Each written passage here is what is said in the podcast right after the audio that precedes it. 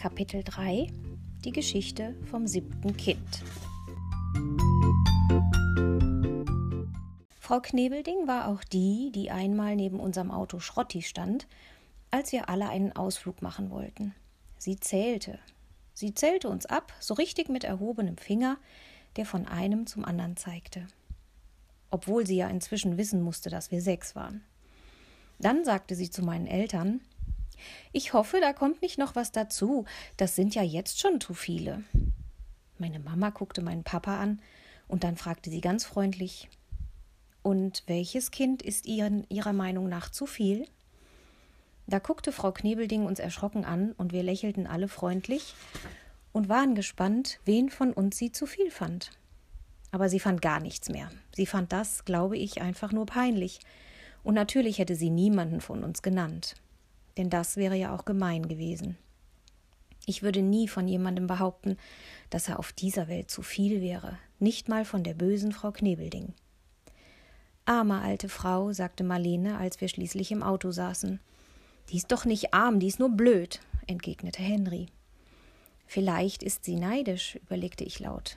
Wie soll die denn neidisch sein? Die hasst doch Kinder, sagte Marlin hauchte an die Fensterscheibe und malte ein grummeliges Gesicht mit dem Finger auf die beschlagene Stelle.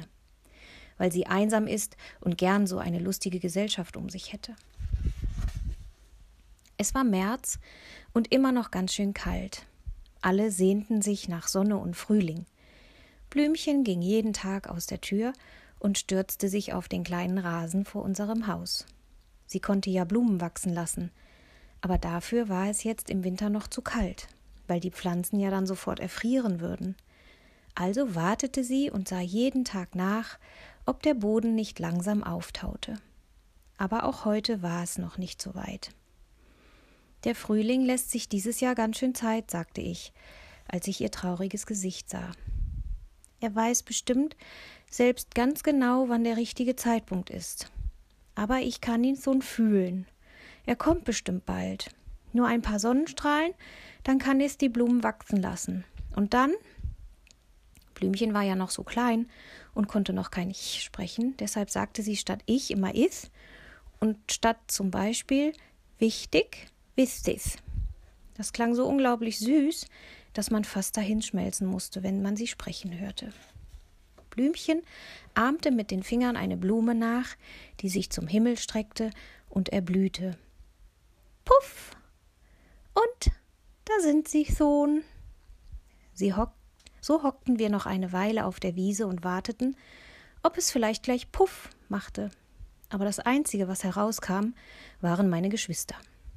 Und zwar nicht aus der Erde, sondern aus der Tür. Sie hockten sich neben uns und sahen ebenfalls dem Boden beim Auftauen zu. Und weil sechs Geschwister noch nicht genug Publikum für einen gefrorenen Boden sind, stellten sich Mama und Papa auch noch vor das Haus in die Sonne und genossen die warmen Strahlen. Bekommen wir eigentlich noch ein Geschwisterchen? fragte Marlin plötzlich. Aber klar doch, sagte Marlene, Oskar, Henry und ich im Chor. Wir sind doch erst sechs. Und was ist unsere beste Glückslieblingszahl der Welt? fragte ich. Die sieben, riefen nun alle und jubelten, und auch Mama und Papa lachten mit. Aber sie sahen sich irgendwie ein bisschen komisch an. Und Mama lachte nicht ganz so lange, wie sie normalerweise lachte. In unserem Auto ist ja auch noch ein Platz frei, sagte Marlene. Und das stimmte, denn unser geliebter Schrotti hatte neun Sitzplätze. Schrotti ist ein kleiner roter Bus. Da, doch dass er rot ist, kann man nur noch erahnen, da er so alt ist, dass die Farbe schon fast ganz abgeblättert ist.